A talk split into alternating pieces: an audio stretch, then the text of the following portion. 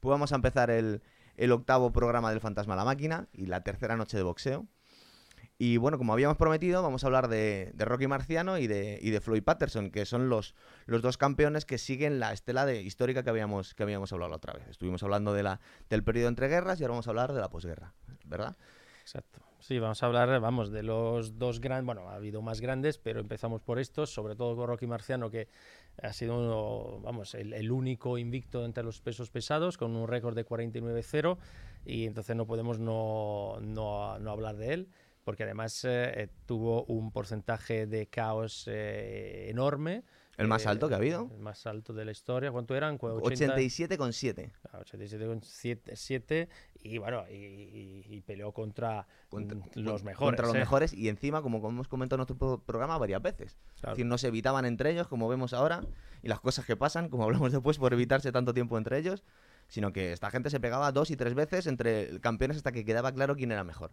Y bueno, estamos hablando que tenía un 49-0, que ha compartido con el récord hasta con Floyd Mayweather hasta que le ha vencido, cuando uh -huh. Floyd Mayweather se pegó con, con McGregor, que fue un poco polémico, porque siempre se decía, eh, se debe, debe, digamos que no estaba muy claro si el récord de, de, de, de Rocky Marciano debería ser vencido por, por, por peleándote con alguien que no era un boxeador, realmente. No, hombre, o sea. sí, al final eh, el, el, de Rocky Marciano ha sido récord sobre todo los pesos pesados. Que, que tiene mucho veces, más mérito, claro. claro. Que, que, mucho más mérito y también, eh, hombre, le, lo, lo, los estilos eh, de boxeo de Rocky Marciano y de Floyd Mayweather son dos estilos diferentes no en dos pesos muy diferentes. Es. Y bueno, como bien sabes, eh, Rocky Marciano fue un gran peso pesado y no tenía una, una formación atlética, un cuerpo típico de los pesados. No, era muy pequeñito, era 1,79, brazos cortos, 85 kilos, que claro, un canijo realmente. Claro. Es verdad que en aquella época no,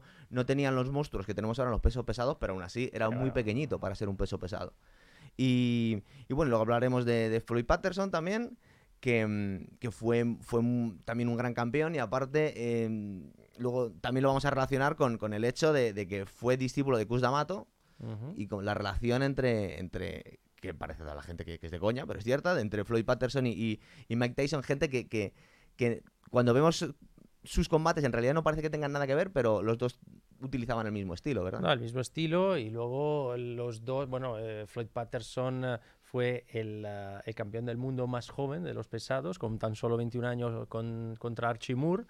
Y luego el récord lo mejoró uh, justamente Mike Mike Tyson. Tyson. Es verdad, es verdad. Con 18 pero, años. Es verdad, fíjate, fíjate. Bueno, pero vamos a hablar primero de, de, Rocky Marciano. Rocky Marciano, que es como el ídolo de lo, todos los italoamericanos, bueno, y de, y en realidad de, de, de, muchísimos de muchísimos incluso aficionados blancos que dices el único boxeador que tengo yo aquí para enfrentarte con todos los, bueno, los grandes los, boxeadores los negros. boxeadores negros eh, de los pesos pesados uh, a partir de Rocky Marciano pues no, no, no recuerdo Klitschko, a, a, muchos la a verdad Klitschko ¿eh? o sea, y a un gigante ruso que hubo que se llamaba Valuev Sí, pero vamos, y ahora mismo que... no me acuerdo. Bueno, y ahora tenemos un mexicano. Porque no vamos a ver. Luego, luego, luego, hablaremos del mexicano. Pero vamos, eh, Rocco Marquellano, así se llama eh, en realidad Rocky Marciano, eh, pues eh, nació en, eh, en, Brockton y fíjate que Brockton es una localidad del Massachusetts bastante, bastante pequeña.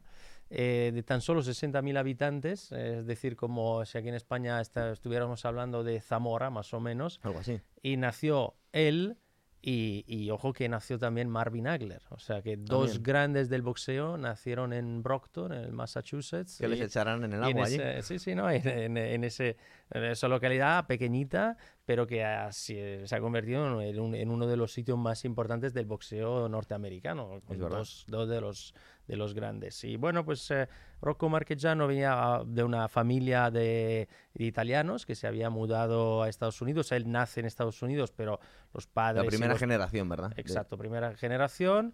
Y bueno, pues eh, empieza a trabajar en varios, varias cosas y luego se va a la guerra, se va a la Segunda Guerra Mundial y ahí empieza a boxear. De hecho, en el ejército empieza a boxear bastante bien, pero bueno, en sus primeros momentos no era un gran boxeador, de hecho lo noquean en algunas, con, algunas veces, eh, vuelve después de la guerra y eh, su sueño no era ser boxeador, sino jugador de béisbol. De hecho, algo muy típico en aquella época era como, como la, referencia a lo que querían dedicarse a toda la gente, porque en, aquel momento no, no, ya digamos que había perdido un poco la, el glamour, el boxeo. El boxeo, como ya hemos visto, y, eh, va y viene, digamos, el éxito y la relevancia social, ¿verdad? Hay épocas en las que llega mucha gente y otras que caen un poco en el olvido, como deporte. Sí, bueno, ya le, le gustaba, le gustaba mucho el béisbol, empezó eh, en, en, un equipo de, de Chicago. Eh, lo que pasa que, bueno, lo vieron los, los ojeadores y, bueno, y, dijeron que no tenía demasiada potencia como para lanzar la, la, pelota de béisbol eh, de una base a la otra. O sea que luego... Está claro no que sé. No, si tenía un buen ojo, pero está claro que entonces valía para otra cosa. Porque, porque Marciano es, eh, digamos que es el, el, el, ejemplo claro de cómo se puede sacar muchísimo de relativamente de, de pocos... Alguien que no tenía muchos atributos físicos para, para dedicarse a eso. O sea, podemos ver que seguramente con su físico podría haberse dedicado al boxeo, pero en, en, categorías inferiores, pero los pesos pesados nadie habría dado un duro por él cuando empezó. Con... No, de hecho, eh, sí, de hecho eh, nadie da, da, un duro por él, pero vamos, en los 17 primeros eh, combates gana por KO. Sí, sí, bueno, y muchos de los siguientes. Bueno, muchos de los siguientes, pero que los primeros 17, eso recuerda un poco a, luego a Mike Tyson, ¿no? Que empieza a noquear a todos, en los primeros combates. El único combate eh, realmente duro lo hace con Ronald Lastarza. Los tengo aquí apuntados. Hubo dos, porque, porque se pegó dos veces. Como, como Dios manda y se pegaban dos veces. Exacto, la primera vez fue en el 50 y fue un combate eh, con decisión, y, decisión dividida. Eso es, el primero. Y además decisión dividida, muy, muy dividida, en el sentido que por muy poco uh, no gana Lastarza. Fue, creo que el, el, el único combate realmente durísimo que, que, tuvo, que, tuvo, Marciano. Que tuvo Marciano, sí, en el 50. Porque luego, luego tuvo la revancha, ¿verdad? Con, con otra vez con la Starsa, pero ya ganó Rocky, bueno, ganó en el, le hizo un cabo en el 11, que tampoco es que digamos que le aplastara el segundo combate, pero bueno, ya ganó. Sí, ya era campeón del mundo él cuando exactamente, exactamente, Y bueno, luego... Eh, uno de los combates más importantes de Rocky Marciano todavía no era todavía no era campeón del mundo, pero tenemos que hablar porque fue el choque de dos grandes campeones y, del último que hablamos, que había, se peleó con Joe Louis. Entonces, eh, digamos, Joe Louis volvió porque tuvo, como comentamos en el último programa, tenía muchas deudas de juego y era alguien que se había endeudado y tuvo que volver varias veces a, a boxear cuando ya no debía boxear. Porque Digamos que estaba, estaba dejando un poco en entredicho su legado. Y Marciano, que todavía era una gran promesa del boxeo, tenía un poco el, aura de Mike Tyson, era alguien invencible, que estaba dejando estaba ganando por nocaut a todos sus, a todos sus oponentes. Con 28 años se enfrenta con Joe Louis, que tenía ya 37 años. Y, bueno, digamos que el gran público, eh, para el gran público, Joe Louis era el favorito. Mm. Porque, claro, tenía.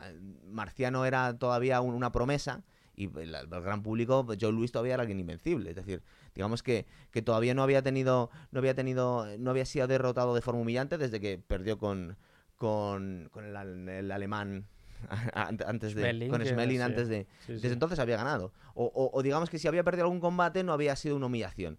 Y, y, ese combate pues digamos que fue cuando cuando ya le retiró a Joe Louis fue sí fue el último no el último combate de, de Joe Louis eh, y además eh, al final del combate eh, Rocky Marciano lloró. Es verdad. Lloró porque Luis había sido, era su ídolo. Entonces había, había, vamos, había luchado y había ganado contra, contra su ídolo. Un poco como, eh, salvando las diferencias, lo de, eh, de la olla con Pacquiao, ¿no? Que cuando se combaten entre ellos, gana eh, gana De La Hoya y reconoce al otro que, bueno, Pacquiao reconoce a De La Hoya, oye, pues tú, tú has sido mi ídolo. Tú eras mi ídolo, claro, y eres un honor para mí. Bueno, también pasó con Larry Holmes contra, contra Mohamed Ali. Mohamed Ali ya tenía 39 años y tenía ya los principios de Parkinson y Larry Holmes había sido compañero de sparring de él. Entonces, bueno, digamos que él se había, fue casi una paliza que, se sintió y también lloró al final de, haberle derrotado. O sea que hemos visto esto a lo largo de la historia. Pero bueno, es que los caos que, puede ver la gente en YouTube ahora mismo de, ese, combate fueron horribles, porque Joe Louis directamente en el segundo caos que le hicieron, en el,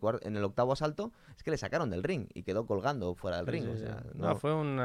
Hombre, que Marciano pegaba duro, ¿eh? pegaba duro y, y, en el, eh, en, eh, en el combate eh, luego para el, eh, el, título con Jersey Joe Walcott también, hay, un, uh, hay un caos, que es uno de los caos más importantes de la, historia. De la historia del boxeo, que en el, asalto número 13, en, un, combate que estaba perdiendo. Sí, ahí estaba perdiendo todos los rounds, es decir, le estaban dando una paliza. Estaba perdiendo y saca una mano derecha de, con un recorrido muy breve eh, un croche de derecha y noquea al otro. Le deja totalmente frito. De hecho, se quedó agarrado a las cuerdas y creíamos que iba a levantarse y luego en realidad es que cae a plomo. Y tardaron cinco minutos en, recobrar la conciencia. Sí, además eh, es, una, es curioso ver el árbitro que lo, lo sigue contando hasta el 10 cuando sabe perfectamente que el otro no se puede levantar. Hoy, en día eso no se vería. El árbitro ya...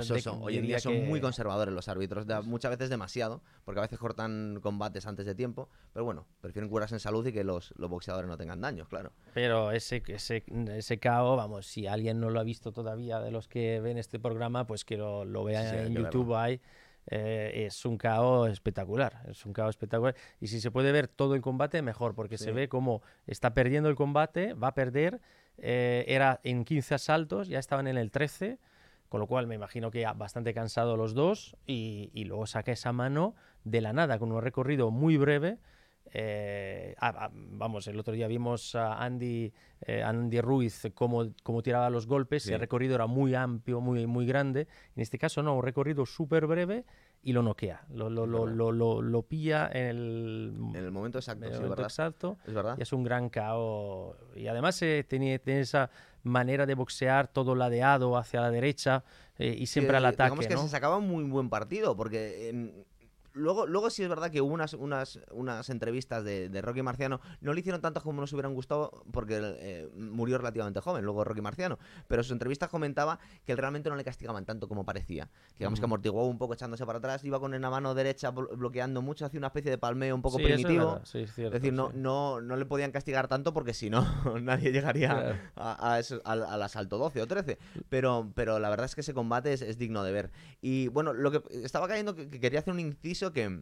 Porque habrá gente que no sea tan aficionada al boxeo, pero que, toda la gente conoce a Rocky Balboa, la película. Y está basada un poco en la historia de, de Rocky Marciano. De hecho, habla. el nombre Rocky de ahí. luego, luego escucho, luego también contaba, contaba Stallone que se había basado en la historia de Joe Frazier, que también es de Filadelfia, y que bueno, un poco el, estilo de Joe Frazier también, esos cojonazos que tenía. Pero bueno, Rocky Marciano era Rocky Marciano, claro. Eh, exactamente. Sí, no, y vamos, y, eh, Rocky Marciano era blanco también. O sea, sí, claro, o sea que no, y italiano, o sea, tenía poco, claro, Era italoamericano, blanco, vamos, Stallone, italoamericano, blanco, o sea que tampoco. Blanco Joe Frazier, Fraser, sí, podría gustarle, pero vamos. Es verdad. Y luego, em, y es curioso porque aparte tiene que ver con el segundo combate, justo el póster que tenemos ahí, te lo voy a relacionar con eso. El segundo, el segundo combate que tuvo con Walcott fue muy polémico porque le hizo KO Rocky en el primer asalto y casi sin haberle pegado. Es decir, fue muy polémica la victoria, como esa que bueno, esa fue más todavía, que fue el segundo combate de Mohamed Ali con Liston, que el, el golpe fantasma. Exactamente, el golpe fantasma. Pues este mm, no fue un golpe fantasma, pero digamos que eh, fue un poco extraño. Para el que lo quiera ver, eh, el, árbitro contó hasta 10 y se levantó, hizo facto en el, segundo once, en el, segundo 11. Digamos que lo contó un poco rápido el árbitro. Eh, fue un poco extraño y se dijo que Joe Walcott no tenía tantas ganas ya de pegarse, que ya estaba un poco de capa caída y que no se sabe. ¿Qué pasó? En Hombre, eh, Joe Walcott tenía 38 años en aquella época, eh, casi 39, y, y bueno, y Marciano pegaba duro y, ya le había machacado, le había dado un golpe horroroso en el combate anterior y digamos que... Exacto.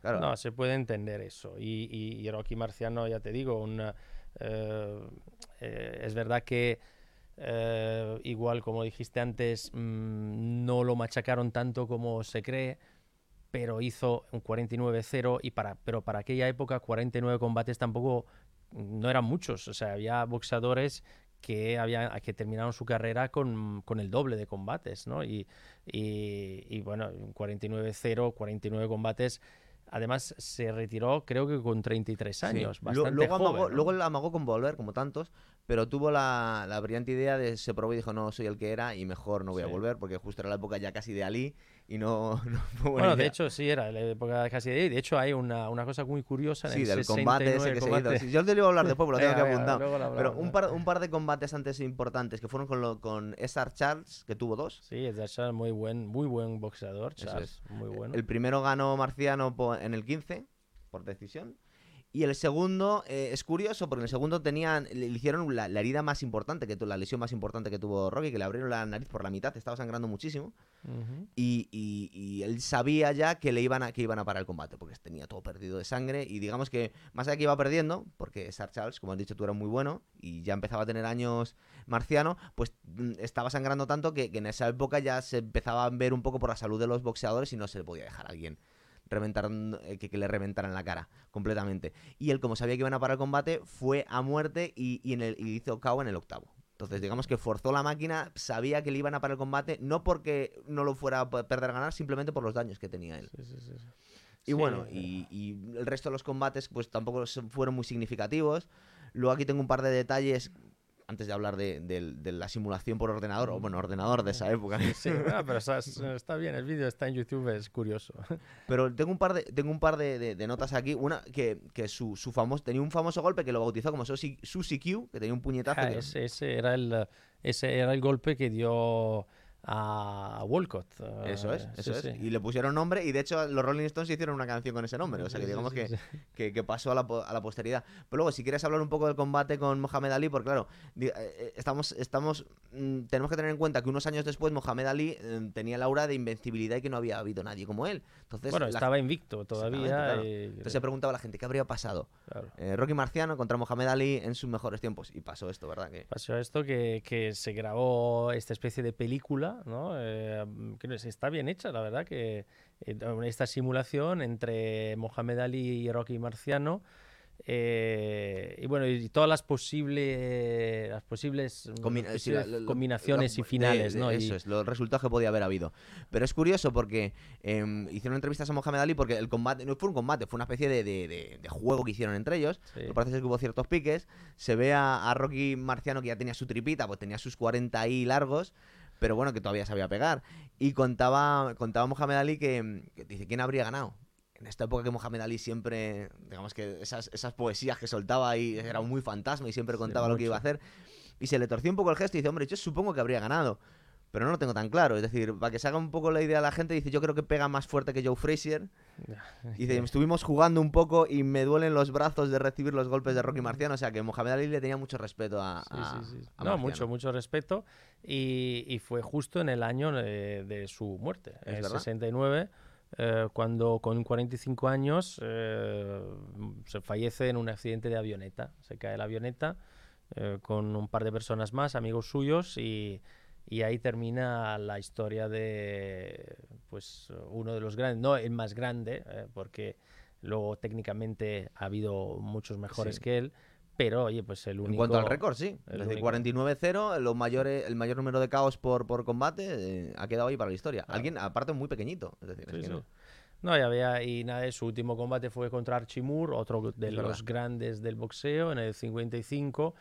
Y, luego el siguiente fue eh, Floyd Patterson y de hecho intentaron convencerle para que volviera a, luchar, a, pelear con Floyd Patterson, pero dijo que, que, nada, que no, que ya está retirado. Él comentó unos años pues que intentó entrenar un poco, vio a ver cómo se encontraba y vio que no era el que había sido y dijo, mira, mejor, mejor retirarme a tiempo. Pero no se retiró muy tan, tan mayor, lo que hemos dicho, estaba con 33, 33 años. Sí, con 33 años se retiró y y luego sí, creo que estuvo, montó algunos negocios, me parece haber leído, abrió una bolera, abrió un, restaurantes, cosas así un poco... Eh, pero vamos, que no fue de los boxeadores que luego eh, tiró a la basura todo lo que había ganado durante su carrera, ¿no? Creo que hasta tuvo un programa de televisión que hacía entrevistas. Ah, no, sí, lo que he leído es que era un gran comunicador, algo raro entre los boxeadores, y que, bueno, pues se dedicaba a dar charlas, no sé en qué sitios. Eh, o sea, un tipo peculiar, un tipo interesante. Además que luego eh, la, la, la, imagen que daba era el de alguien durísimo. Es decir, tú veías, tenía la cara destrozada por los golpes y tenía la nariz aquí. Tenía, hay un, hay un póster muy bueno que me encantaría encontrar, conseguir para aquí, para el estudio, que sale una foto de él ya retirado, enseñando los dos puños. Y se ven los puños que parecen dos sacos de piedra porque se le había roto tantas veces las manos que digamos que estaba totalmente formada. Es decir, es uno de los, de los, de los hombres más duros que los que tenemos registro. O sea, era alguien impresionante totalmente. Era duro, durísimo y con mucho valor porque para estar entre los pesos pesados con ese tamaño pequeño para los pesos pesados tienes que tener mucho valor Y, ganar todos los combates. todos los combates, eh, vamos, y contra estos, ¿no? Hemos visto las la época buena del boxeo. Joe Lewis, Walcott tres veces, las Tarts otra vez, Charles dos veces, Archie Moore. O sea, tenemos a unos grandes, grandes, grandes del boxeo y eh, defendió creo que seis veces eh, el, campeón del mundo y pues uh, y luego llegó Flight, Flight, un poco más Patterson. Floyd Patterson lo tengo que apuntado fue campeón olímpico pero de los pesos medios. Es decir tiene mm, muchísimo tiene muchísimo mérito porque saltó unas cuantas categorías. Alguien que físicamente tampoco parecía un peso pesado verdad sí, lo vemos y era alguien delgadito. Sí de hecho contra Sonny Liston pagaría un poco ese, esa diferencia de peso. era brutal era brutal pero, cierto. pero sí en Helsinki eh, ganó el oro en 52 había ganado los Golden Gloves eh, anteriormente, que es muy importante eso en Estados Unidos. Es verdad. Eh, y bueno, pues a partir de ahí, una, además un chico que hasta los 13 años casi no hablaba, o sea, era una, prácticamente eh, analfabeto hasta los 13. También un paralelismo con Mike Tyson, que justo le adoptó en aquella época Kuz D'Amato era alguien con muchísimos problemas y muchos complejos. Y luego se convertiría, sin embargo, en eh, el, novio perfecto para todas las americanas eh, negras y blancas, porque dio un giro total a su imagen, a su estilo y a su manera de ser. fue, vamos, por lo que he leído, una persona muy educada, de hecho, se ve en, la, las ruedas de prensa que siempre respeta al, al otro, al contrincante. Era un caballero. Era muy caballeroso, eh, muy pausado y, bueno, incluso dentro del ring, porque era bastante elegante, no era de estos eh, brutos que, eh, como bueno, como el mismo Rocky Marciano o el mismo Sonny Liston. en eso no se parecía mucho a Mike Tyson. Nada, en eso no, en eso para nada. Pero fue un gran, un gran boxeador y con un gran estilo y bueno, pues eh, protagonizó unos combates eh, realmente importantes, ¿no? Bueno, antes de, meternos en lo que, lo que hizo él, en realidad vamos a analizar un poquito. Eh, fue entrenado por Gus D'Amato, que es el entrenador legendario de, Mike Tyson. Había sido el gran campeón que tuvo eh, Gus D'Amato antes de Mike Tyson. había batido el récord del, del, peso pesado más, del campeón de los pesos pesados más joven, con 21 años, como he dicho antes. Con un estilo que es el, el que para que no entienda es, eh, digamos que el, bajar el, nivel, el pasar todos los golpes agachándote y, atacar en, combinaciones muy rápidas de abajo arriba muchas veces. Sí, sí. Que, parece que estaba más hecho para Mike Tyson ese, ese, estilo que para alguien más alto y más, y más delgado, ¿verdad? Pero bueno, no le fue mal a Floyd Patterson con ese estilo. No, le fue muy bien. De hecho, eh, si antes vimos eh, y comentamos el gran KO contra Walcott, ¿no? De, por parte de, de Rocky Marciano, pues un gran KO de Patterson fue, fue contra Johansson, un sueco muy fuerte, y le dio un KO en ese estilo, de, de, de abajo hacia arriba es verdad. Eh, y, lo, vamos, le, le, da, le, da, un golpe y que el otro se cae al suelo. Con, con, Johansson que, que, peleó tres veces. Tres veces. El primero perdió porque, porque Patterson no era como, como Rocky Marciano. Patterson perdía bastantes veces, pero tenía los, los lo que había que tener para volver a, enfrentarse con esta gente. Sí, sí, para volver a enfrentarse o para enfrentarse, como en el caso de Sonny Liston, que cuando le dijeron vas a enfrentarte a Sonny Liston, que era uno de los más temidos. de él en otros programas porque era un monstruo. Era uno de los más temidos. Además, lo pilla en el momento eh, en mejor de la carrera de Liston porque había dejado el alcohol, porque esto le daba alcohol que daba gusto. Eh, había empezado a entrenar seriamente. Y claro, cuando le dijeron, oye, pero ¿qué necesidad tienes de eh, pelear contra Liston? Es, vamos, te va, a, te va a machacar. Y él decía, si no peleo, ya he perdido. Entonces yo tengo que pelear. Y bueno, pues peleó dos veces. Las dos eh, fueron eh, palizas horrorosas. Sí, en el primer, el primer asalto. Eh, de hecho, el mismo Sonny Liston, en la segunda vez, en el segundo combate, lo, fue el mismo que después de noquearlo va y lo, y lo, sujeta, lo levanta. Bueno, dice, madre mía, pobre hijo, lo, lo, que te he hecho aquí. De hecho, el segundo combate duró tres segundos más que el primero. sí, sí. o sea, fueron palizas horrorosas. Y justo en ese momento, eh, Floyd Patterson cambió de entrenador. O sea, en vez de retirarse, dijo, bueno, digamos así no me va bien con este entrenador y cambió de entrenador. Luego, eh, D'Amato, que fue una persona también con muchos problemas, eh, contaba, contaba Mike Tyson que siempre quedó traumatizado por el hecho de que su campeón de los pesos pesados le abandonara. Y, él creía que había sido por cuestiones religiosas. No, por, no porque hubiese perdido con Sonny Liston en 20 segundos y 23 segundos después. Pero digamos que, eh, hombre, yo me puedo poner la piel de, de Floyd Patterson y decir, bueno, tengo que cambiar. Si quiero seguir tengo que cambiar de estilo porque realmente su estilo no, no, creo que fuera más apropiado para pegarse con estos monstruos, ¿verdad? No, no era más apropiado ni el estilo ni su físico, ¿no? Eh, lo que pasa que es verdad que después de perder contra Liston dos veces eh, eh, en un año, en 12 meses, el combate dos veces Sumando con él 43 segundos de combate. Exacto, eh, se deprime, o sea, está muy deprimido, de hecho quiere casi dejar el boxeo eh, y luego vuelve y la verdad que vuelve a ganar combates serios eh, y bueno, pues vuelve a ganar mm, y de hecho es el primer boxeador de los pesos pesados que vuelve a ganar un mundial. o sea, lo vuelve a ganar, lo vuelve a perder otra vez y ¿Perdió, luego... ¿Perdió con Mohamed Ali? Exacto, Mohamed Ali. Eh, dos veces. Dos veces. La segunda fue el último combate suyo, pero estuvo a punto de volver a ganar por tercera vez. ¿eh? Y luego lo perdió contra un, boxeador no muy conocido, pero fue el primero que ganó dos, o sea, que, que volvió a ganar un campeonato del mundo y podía haber sido el primero en, ganar tres veces, eh, volver a ganar tres veces el campeonato del mundo. Es verdad, mira, yo tengo aquí que eh, apuntado que terminó con un récord de 55-8, que no está mal. 55-8, sí. bueno, perdió algunos, pero 55-8 está, está bastante bien. Bueno, algunos que entre los cuales estos, Sonny Liston, Mohamed Ali, o sea, que tampoco no perdió, contra... con cualquiera. Exacto. Y bueno, y hablando eh, de no perder con cualquiera, porque tenemos que hablar. Nosotros creíamos que iba a ser un combate totalmente de trámite, pero tenemos que hablar de, algo que, está revolucionando el mundo del boxeo. Es decir, el combate que, de, que fue antes de ayer de Joshua con, con Ruiz, ¿verdad? Sí, interesantísimo. Interesantísimo, algo que me parecía que no iba a durar nada, que no iba a ser muy interesante. Todos caímos, yo, más que tú, tú le diste un poco más de, margen a Hombre, yo le Andy Ruiz. Yo le di, vamos a ver, eh, ya tú sabes que eh, los, yo tengo, la idea de que los pesos pesados todo puede pasar.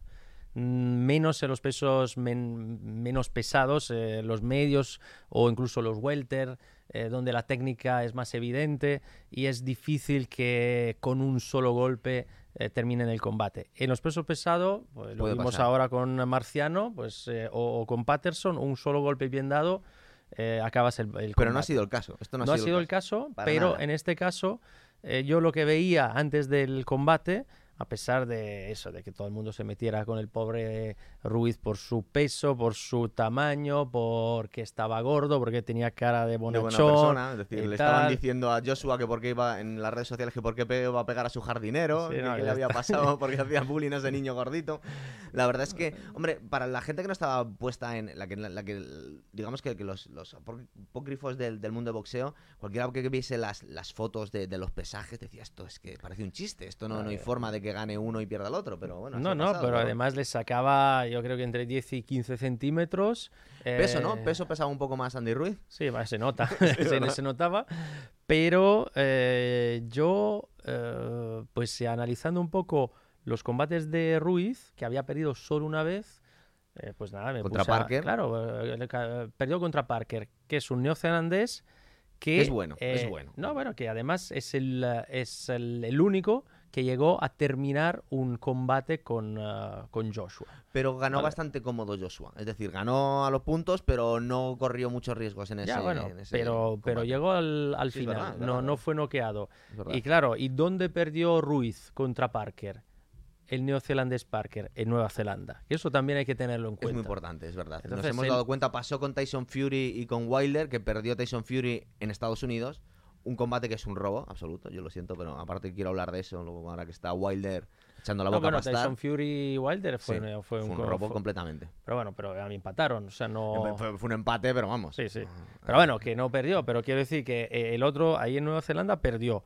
Y, claro, el único combate que pierde Ruiz lo pierde eh, en Nueva Zelanda contra, contra un neozelandés que, no será un crack, pero bueno, que no, no es malo, no es mal. Es verdad. Bueno, antes de nada, para que no lo haya visto, si queda alguien que no lo haya visto, primero que vea el combate y luego vuelva a poner el programa, porque por favor, eh, Joshua eh, fue noqueado cuatro veces antes de de ser descalificado por cao técnico en el séptimo, creo, creo que es, sí, en el séptimo, dos veces en el tercero y dos veces en el séptimo. Eso es. Eh, así un poquito, antes de meternos en detalle, en el tercero primero hace un KO en Joshua a, Ruiz, algo que yo creía que realmente le, iba a machacar porque Joshua pega muy duro, la gente se le está olvidando ahora que le están llamando de todo y creen que, que en realidad ahora mismo Joshua es como si hubiese sido un desastre y un fraude siempre. Mm. bueno, la gente es así, pero digamos que eh, Joshua pega muy, muy duro. De hecho, yo creo que, que, en su estilo debería cambiarlo más, intentar ser más contundente, más que bailar tanto, porque es un espécimen físico.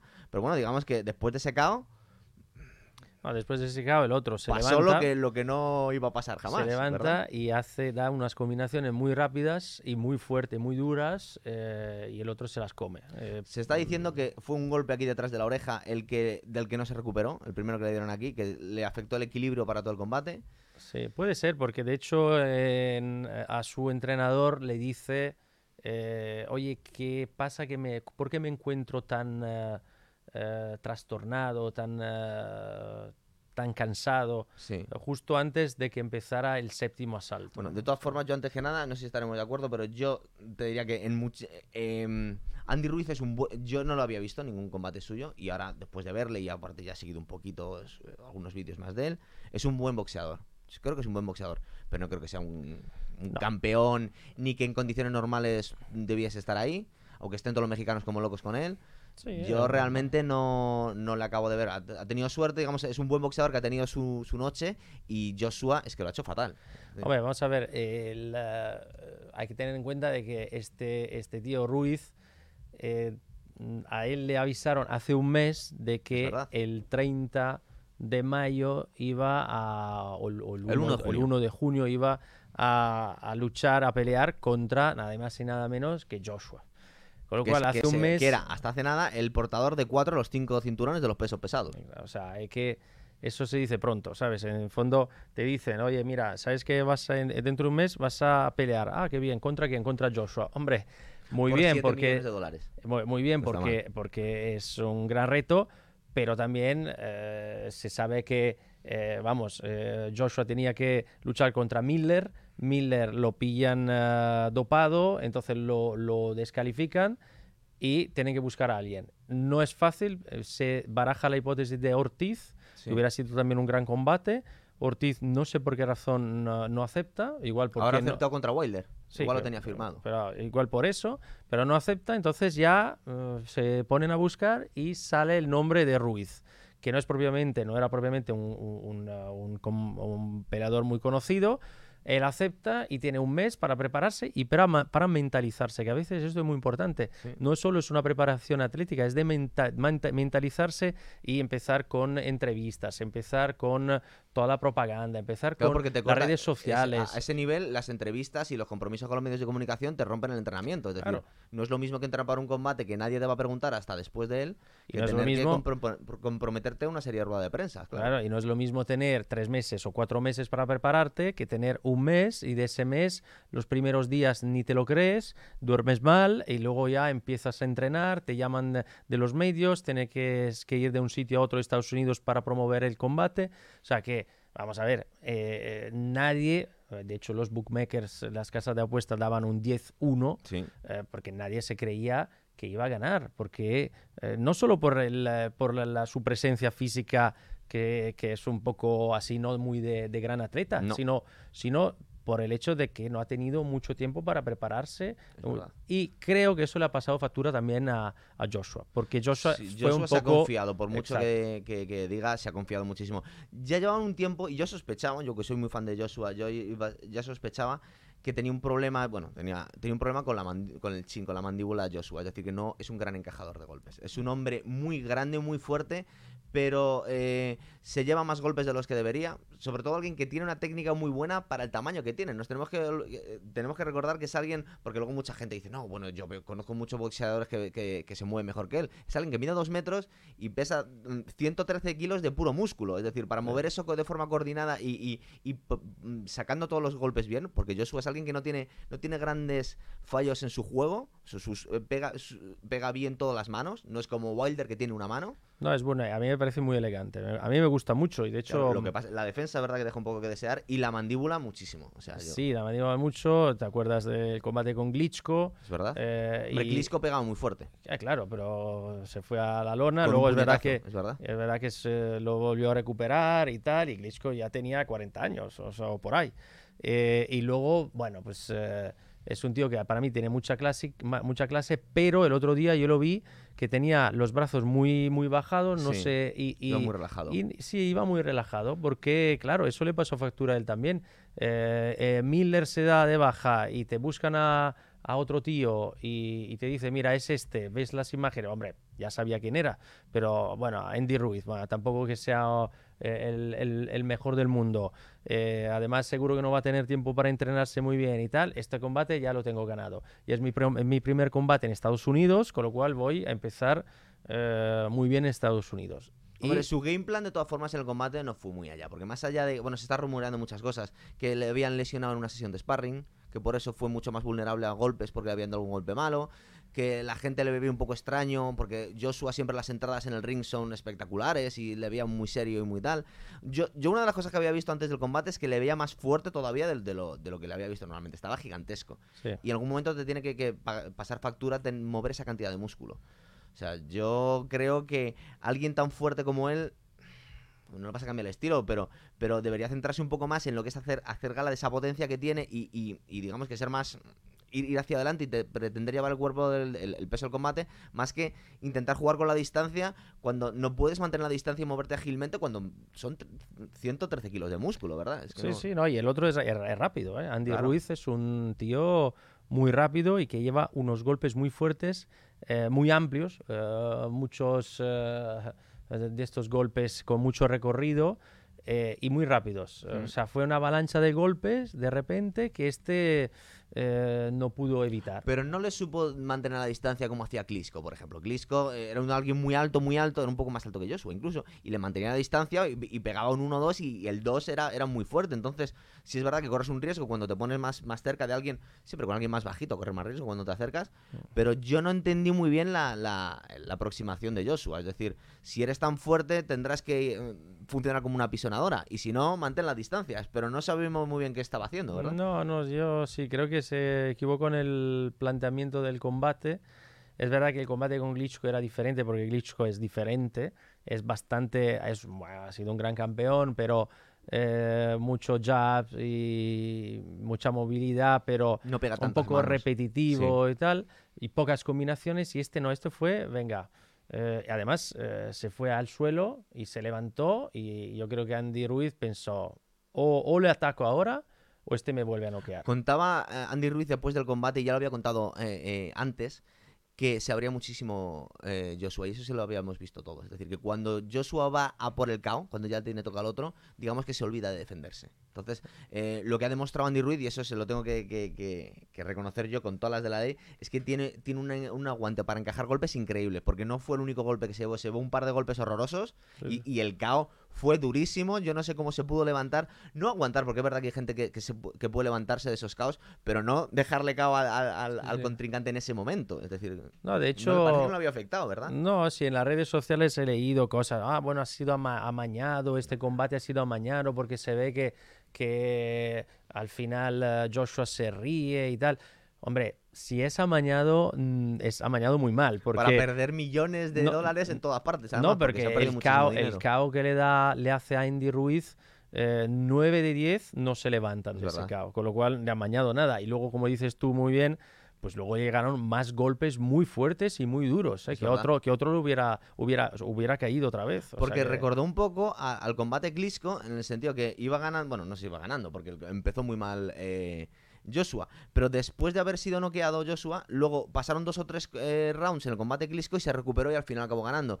Y, pasaron dos o tres rounds después de, los caos que, hubo en el, tercero y parecía que Joshua se iba recuperando y le metió un par de manos muy duras pero luego volvió a repetirse la historia, ¿verdad? Sí, también porque en el cuarto asalto eh, Ruiz, en lugar de atacar otra vez, no hace nada. El cuarto asalto eh, es un asalto muy de de venga, vamos a tranquilizarnos un poco porque Joshua creo que no tira ni una mano y el otro mm, pues igual tira dos. O sea, en lugar de salir y atacarle, y de hecho uh, cuando lo estuvimos viendo pensamos, ¿por qué? ¿por qué? ¿Por qué no, no ataca ahora a Ruiz, que es el momento? Es su momento, es su oportunidad de su vida, pero bueno. Y no, no ataca y luego deja pasar ese asalto, el quinto, el sexto, ya en el séptimo vuelve a atacar y, y, lo noquea, ¿no? pero es verdad que el cuarto asalto es un asalto un poco Bueno, la estrategia de, de, este de Ruiz es una estrategia un poco, un poco rara, ¿no? Pero también la, de, la del otro. El otro estaba tocado. Estaba muy tocado y estaba muy cansado. Es decir, eh, Joshua no ha aparecido él en ninguna. Un poquito en el tercero, antes de que le dejaran cao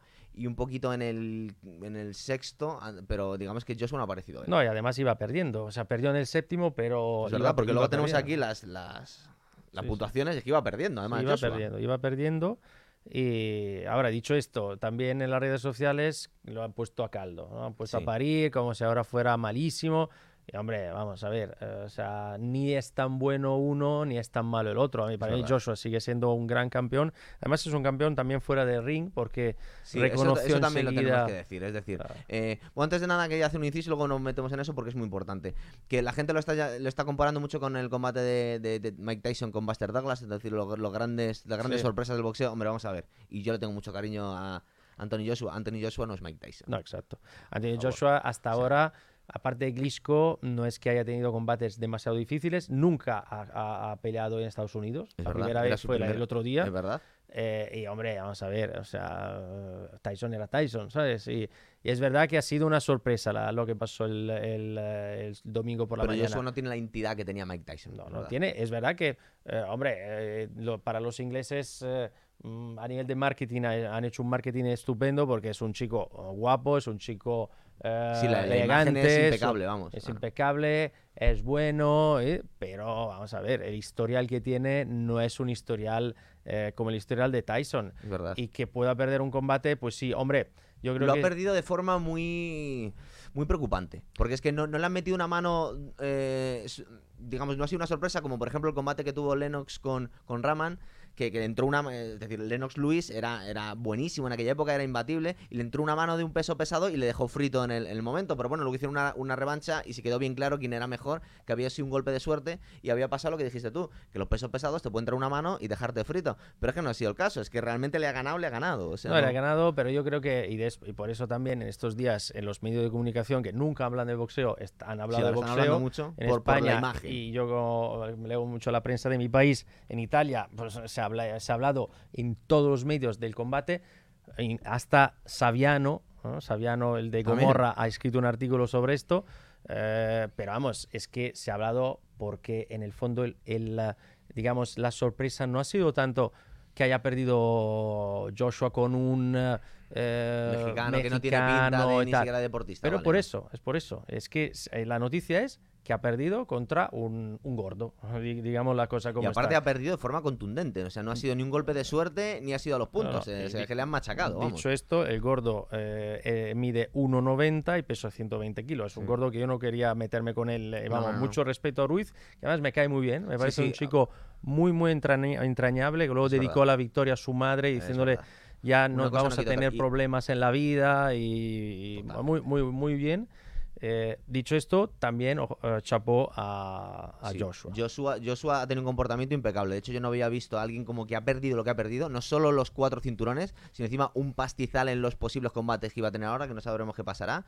Y, se ha comportado en todo momento de forma, vamos, exquisita. Yo no sé si ahora irá a la protección por dentro porque tendrá que, que asimilarla. Seguro, pero por lo menos de cara a su al otro, pues eh, se portó muy bien, le, felicitó, le dio la enhorabuena a través, bueno, ese mismo día en el ring y luego a través de, de las redes sociales. ¿No ha puesto excusas? No, ninguna, ninguna excusa. Y ha dicho que, bueno, pues que Andy Ruiz merecía ser el campeón, ahora es el campeón. y eh, además eh, es que él perdió no solo dinero, sino que perdió el récord de, de, seguir invicto. Y, sabemos que en el boxeo, aunque para mí es una chorrada, porque hay algunos eh, que boxeadores que han perdido, y por ejemplo Mohamed Ali, que no ha sido invicto y es, ha sido uno de los más grandes. Eh, o Sugar Ray Robinson. Nos acordamos ahora mismo de Rocky Marciano y de, y de Mayweather. Y Floyd, ya está. Pero luego ha habido, vamos, uh, Julio César Chávez, ha habido unos grandes campeones que Julio han César perdido. Chávez creo que, que, peleó 88 veces antes de perder el primer combate. Exacto, o sea, Julio César Chávez es invicto porque no, no terminó antes. Vamos, si no, si no hubiera sido. Nadie habría eh, pillado, claro. Pero, uh, pero vamos, ya sabemos que hoy en día a veces es como, hombre, ya ha perdido uno, ha perdido. No pasa nada, ya ha perdido el ejemplo que siempre ponemos es Lomachenko, que perdió su segundo combate y se considera uno de los mejores eh, mismo de boxeo, exactamente. Eh, entonces, Y, pero eh, no, es, no ha buscado ninguna excusa y bueno, pues oye, que puede pasar eh, y a ver ahora qué pasa, porque claro, ¿cuál es el siguiente paso? ¿Qué va a hacer ahora Ruiz? Hombre, Ruiz tiene firmado una cláusula de, de, revancha con Joshua. Es decir, cuando un supercampeón se enfrenta a alguien, entre comillas, a un don nadie, se cubren las espaldas y dicen, bueno, tú me vas a dar una oportunidad si perdiese, tienes la obligación de pelear conmigo y si no pierde los cinturones. Entonces, ah, tiene una cláusula de revancha con, con, Andy Ruiz. Entonces se supone que pelearán. Hombre, sí, si lo tiene, lo tiene que pelear igual en este año. Pero, pero resulta que el manager de, de Andy Ruiz es el mismo que el de Wilder. Entonces, no sé, a ver, yo, vamos a ver, yo si fuera Ruiz y no tuviera, no, no hubiera firmado esa cláusula que no, que no, que, vamos, que, desconocía, pues no sé qué haría. No sé si la revancha con, eh, con Joshua o, mm, no sé, defender contra un par de eh, Sería la mejor opción, seguramente. Ya, pero lo que pasa es que, claro, tú, uh, ¿qué haces? Venga, dices, no voy contra Joshua y no voy contra Wilder, voy contra uno menos conocido, eh, porque voy a ganar fácil. Igual no. Igual no ganas. Tampoco es tan bueno, es de verdad.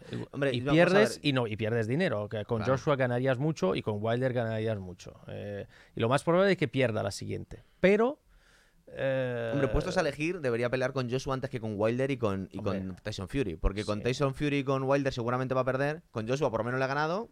Sí, hombre, con Joshua le ha ganado. Yo creo que Joshua la, la segunda vez no, vamos, va, a entrenarse de otra manera eh, y va a entrar como más eh, centrado, digamos. Yo imagino que Joshua tendría que ir a, por todas desde, el primer round. Es decir, no tiene sentido que no intentes aplastarle cuando eres tan superior físicamente a alguien, claro. No, sí, además lo demostró. El primer, el primer KO lo hizo él hizo un KO muy bueno. El otro se levantó en lugar de, claro, en lugar de aprovecharse de ese momento, eh, pues se confió y ahí cobró. entonces yo creo que en un combate de revancha pues podría ganar eh, casi seguro Joshua, pero bueno, ya te digo, en los pesos pesados nunca se sabe.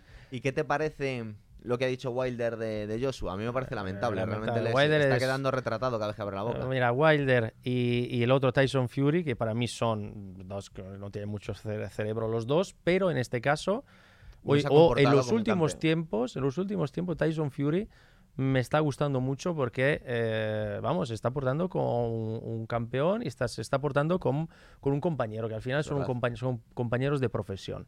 Y le ha dado, le ha dado enhorabuena y le, ha dicho, oye, volverás a, ganar campeón. Perfecto. el otro dando ánimos a alguien que sabe que está en el momento más bajo de su vida y que puede haber pasado por ahí y que realmente no es que no es ni medio elegante machacarle a alguien cuando está en el suelo, ¿verdad? No, no, de elegante tiene, o sea, de elegante tiene poco el otro, Wilder que no pierde oportunidad para demostrar lo, lo vamos, sí, el, verdad, lo peor, el garrulo que es. Aparte que Wilder que ahora lo tiene muy subido y sí es verdad que es alguien muy peligroso y, y, del que nadie quiere enfrentarse, pero Wilder vamos a ver, Wilder eh, tampoco tiene un récord impresionante, Wilder se pegó con Ortiz y le faltó el pelo de un calvo para perder porque le tuvo le tuvo muy sonado Ortiz y ahora se va a pegar. A ver ahora, a ver si Y con Tyson Fury, lo siento mucho, pero, pero es que perdió. Todos sabemos que perdió. Cuando tú pierdes 12 asaltos de 12, tú has perdido, por mucho que hayas hecho un caos y el otro se levanta, claro. Sí, sí, que eso fue un gran un caos, eso fue el milagro del combate. es verdad. No, pero es verdad y los dos, o sea, es que eh, Wilder es así y, y yo creo que vamos con esto y con otras barbaridades que ha dicho como que vamos que mm, cómo está permitido matar a otra persona en el ring porque no puede aprovecharse de eso y matar a otra persona luego sí es cierto que después de los combates bueno ya se calma un poco pero eh, digamos que sobreactúa mucho. Eso que, acabas de decir tú lo decía mucho Mike Tyson pero Mike Tyson iba dentro de su actuación. Mike Tyson era el rollo que llevaba siempre. Mike Tyson era el hombre más malo del mundo y tenía que ir de eso. Pero Wilder es muy forzado muy forzado y además Wilder ojo que tampoco que haya demostrado nada nada en el mundo del boxeo ¿eh? y además eh, técnicamente no me parece nada bueno. A mí no me gusta nada. O sea, me gusta mil veces más Joshua. O sea, eh, pero nada, no, no me parece. Me parece un tío que. Eh, muy vacilón, muy prepotente y que lleva unos golpes también muy, muy amplios, muy, muy largos. Es verdad que es muy contundente con la mano derecha, es un golpe asesino que tiene ahí, pero que no parece que tenga mucho más, aparte de ser alto y ser más o menos ágil, que tenga muchas más opciones, ¿verdad? Sí, pero bueno, vamos a ver qué pasa ahora y nada, pues vamos, esos dieron la gran, eh, la gran eh, sorpresa Totalmente. del domingo. Se va a estar hablando. un bueno, combate chulo, ¿eh? Dos la cosas, que es verdad, hay que verlo. divertido. Dos cosas que tengo aquí apuntadas. Una, que. Aparte de coña. Sneakers le se ha ofrecido como patrocinador de, de- de- de Bueno. Andy Ruiz porque salió en un programa en la televisión tomándose un Sneakers y batiendo Sí. el récord en un punching ball y le han ofrecido patrocinador. o sea que ahora va a tener por lo menos Sneakers de por vida para tomar. Y otra que, le- que está diciendo en entrevistas em, Lennox Lewis, pero ya se lo había escuchado yo a Floyd Mayweather, que le están aconsejando a, a Joshua que cambie de entrenador. Parece ser que con su entrenador lleva mucho tiempo, pero es un entrenador que antes de Joshua no ha llevado a nadie y que digamos que eh, es posible que esté fuera ya de, de- de- de su liga, el entrenador de Sí, Joshua. no sé. La verdad que sí, esas cosas eh, a veces. Es un buen momento eh, para cambiar, igual. Sí, es, eh, si lo hace. Bueno, que, quien, quien cambió hace poco fue Golovkin. Sí. Golovkin cambió su entrenador hace, hace nada y fue una sorpresa porque el, el entrenador de Golovkin eh, tiene mucha reputación. Hmm. Pero sí, decidió cambiar.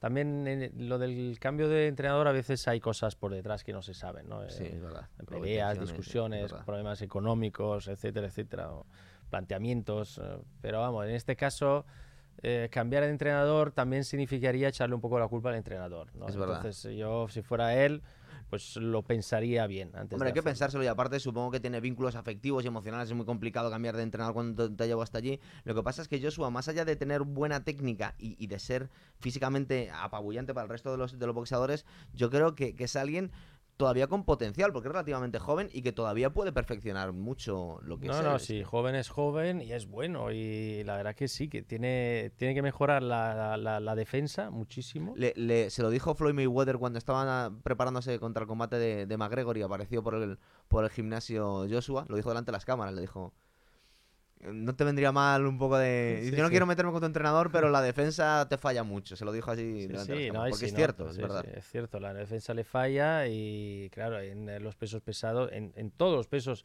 la defensa si te falla es un problema grande, pero en los pesos pesados no puedes permitirte eh, Es comerte esos error. golpes, o Es sea, es que son golpes duros y, y te vas al suelo.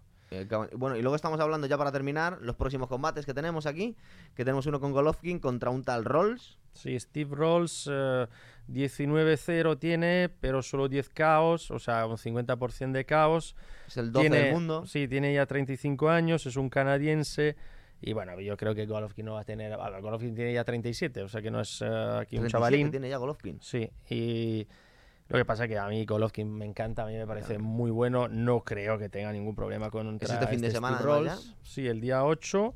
Y luego yo he apuntado aquí el día 15, Tyson Fury contra es. Tom Schwartz. Que tiene un eh, 24-0. eh, 24-0, 16 caos, pero vamos, es un alemán que solo ha peleado en Alemania. De la primera vez que sale de Alemania para pelear, no creo que Tyson Fury tenga ningún problema para. para, para no sé qué está haciendo muy bueno. bien Tyson Fury, porque eh, el promotor de Tyson Fury dice que, el- que la revancha contra, contra Wilder no se va a dar hasta el febrero de 2020. Es decir, que tiene acordado dos o tres combates, así como de calentamiento que llaman ellos. Sí, bueno, está Es bien peligroso, eso. bueno. Bueno, pero está bien también para... eh, a ver, vamos a ver, en los pesos pesados, después de la derrota de Joshua, que de haber ganado Joshua hubiera sido muy interesante porque estaban los tres ahí. Ahora ya Ahora se ha ya la cosa. la cosa se ha convertido, eh, ya se ha enfriado mucho. Entonces el gran combate ahora mismo es otra vez Tyson Fury contra Wilder. Y claro, darle a, a los aficionados otra vez ese combate y luego ¿qué haces? Ya. Eh, ah, vale, puedes haber, haber un tercero, pero luego ya está. Luego, eh, entonces, bueno, pues es me- es mejor estirar un poquito, ¿no? Por Pero lo menos para un que haya- riesgo que puede perder, que es- podrían Sí, perder. Pero bueno, si pierden, ya, Ya te no. digo, luego, luego van a- vuelven a ganar el siguiente, no lo sé. Eh, puede ser un riesgo, pero yo creo que para ellos tampoco tienen que esperar tres años o cuatro, ¿sabes? Pero, No, porque, porque pero- to- tiene una edad, sobre todo creo que Wilder tiene, tiene 34 años, o sea, tampoco pueden ir esperando Sí, no, tanto, Lo claro. que pasa que, bueno, a ver ahora si hay, sobre todo una revancha Ruiz-Joshua, a ver si gana Joshua y ahí ya, mm, pues va a haber Supongo. una- un combate chulo. El próximo que tiene Wilder eh, se va a volver a pegar con Ortiz, lo que pasa es que no tienen fecha todavía. Yo supongo que ganará Wilder, ganó el segundo, el primero. Lo que pasa es que Ortiz es muy peligroso, porque Sí, tiene no, unos no. años, ya le dejó tocado, entonces tampoco nos podemos dormir, porque igual pierde sí, no. Wilder y ya la, Bueno, sí, Ortiz, yo, vamos, a mí me gusta y la verdad que si ganase ¿eh? no, no, no, no, estaría nada disgustado. Pero, pero bueno, a ver, qué, a ver qué pasa y, y, en estas próximas dos semanas, pues ya te digo, estos son los dos combates un poco más relevantes, el Golovkin Rolls y Tyson Fury Schwartz y, y hasta el próximo programa, pues eh, vamos a analizar y analizaremos un poco estos y a ver qué os preparamos para el próximo programa. Muy bien, pues lo dejamos aquí. Muchas gracias. Muy bien, venga.